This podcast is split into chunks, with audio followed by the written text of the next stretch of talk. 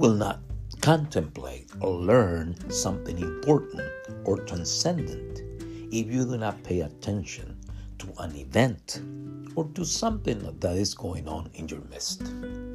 In contrast, you will contemplate or learn something important or transcendent if you pay attention to an event or to something that is going on in your midst. Remember that being attentive means paying attention or focusing on something we do or on something we hear. I'm going to repeat this. Being attentive means focusing or paying attention on something we do or on something we hear. It is important for a violinist to follow the rhythm and the melody of a piece of music if he or she plays with the members of an orchestra or a band if he or she does not pay attention to the indications of the director of the group.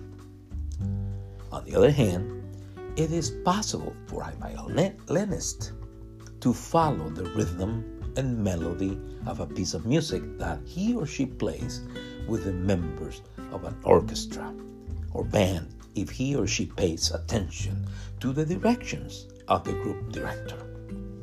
Well, in Nehemiah 8 1 through 6, the writer of the book of Nehemiah tells us that all the people of Israel, all who have returned to the promised land from Babylon and then Persia, humble themselves before God and worship Him upon hearing attentively the law or the word of God. That is, they correctly responded to the reading of the law of God or to the reading of the word of God by Ezra, the priest and scribe. This is a New King James Version of Nehemiah's 8 1 through 6.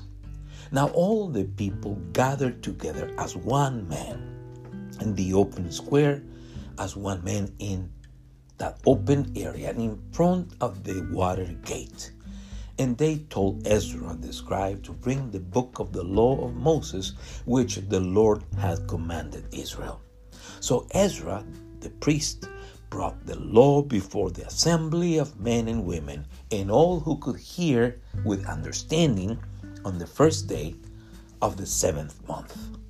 Then he read it from it in the open square that was in front of the water gate from morning till midnight midday before the men and women and those who could understand and the ears of all the people who were attentive to the book of the law.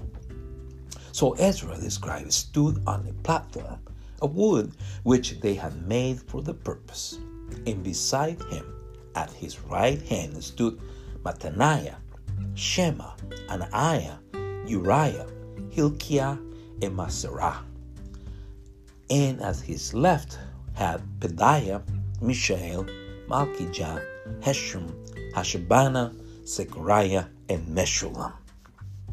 And Ezra opened the book in the sight of all the people, for he was standing above all the people. And when he opened it, all the people stood up. And Ezra blessed the Lord, the great God then all the people answered, Amen, Amen, while lifting up their hands. And they bowed their heads and worshiped the Lord with their faces to the ground. Now, this is the New Living Translation of the same passage, Nehemiah 8 1 through 6. All the people assembled with a unified purpose at the square just inside the water gate. They asked Ezra the scribe to bring out the book of the law of Moses, which the Lord had given for Israel to obey. So on October 8th, Ezra the priest brought the book of the law before the assembly, which included the men and women and all the children old enough to understand. He faced the square just inside the water gate from early morning until noon and read aloud to everyone who could understand. All the people listened closely to the book of the law. Ezra the scribe stood on a high wooden platform that he had made for the occasion. To his right stood Mattaniah, Shema, Anaiah, Uriah, Hilkiah, and Maaseiah.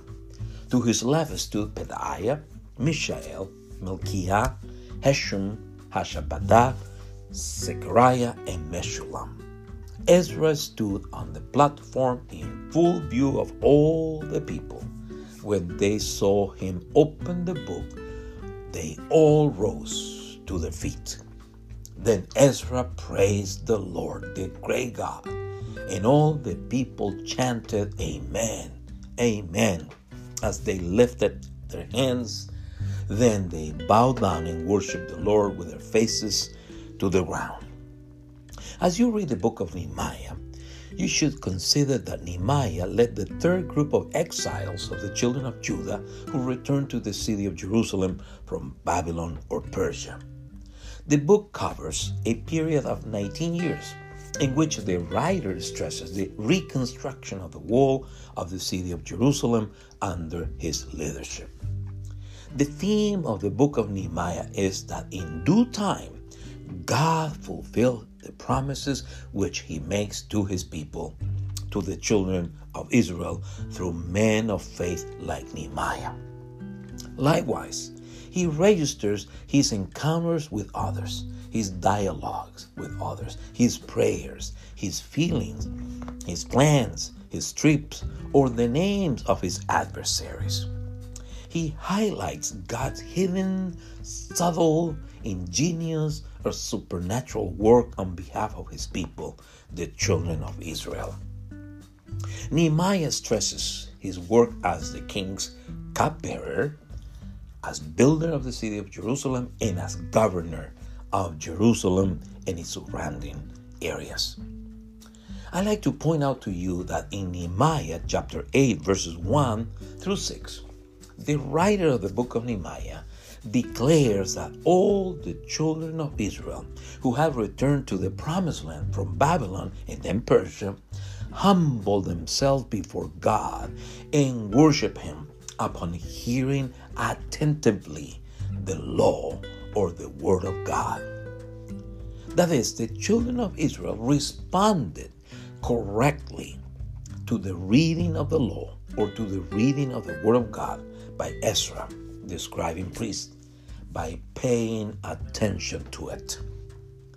If it is impossible for a violinist to follow the rhythm and melody of a piece of music that he or she plays with the members of the orchestra or band, if he or she does not pay attention to the instruction of the director of the group, in the same way, you and I will not be able to follow or to obey the Word of God if you and I will not pay attention to His Word. If it is possible for a musician to follow the rhythm and melody of a piece of music that he or she plays with the members of the orchestra or band, if he or she pays attention to the instructions of the director of the group.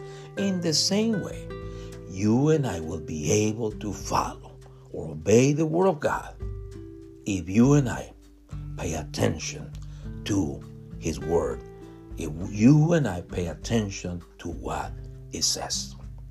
Let us keep in mind that many things distract our attention. I repeat, many things distract our attention. Therefore, believers in Christ Jesus must, must remind one another of the importance of paying attention to the Word of God. Let me ask you have you been attentive to the Word of God? How much attention have you paid to the Word of God lately? Are you attentive at the present time to the Word of God? Or would you like to pay attention to it? if you have not done it lately. Let me remind you that you will confess Christ Jesus as your Lord, Master, and owner if you do pay attention to what God says in His Word. You will worship God in the name of Jesus if you pay attention to all that God has revealed in His Word, if you pay attention to it. Likewise, you will be able to teach others about all that God has done for you through your life if you pay attention to His Word. Amen. God bless you.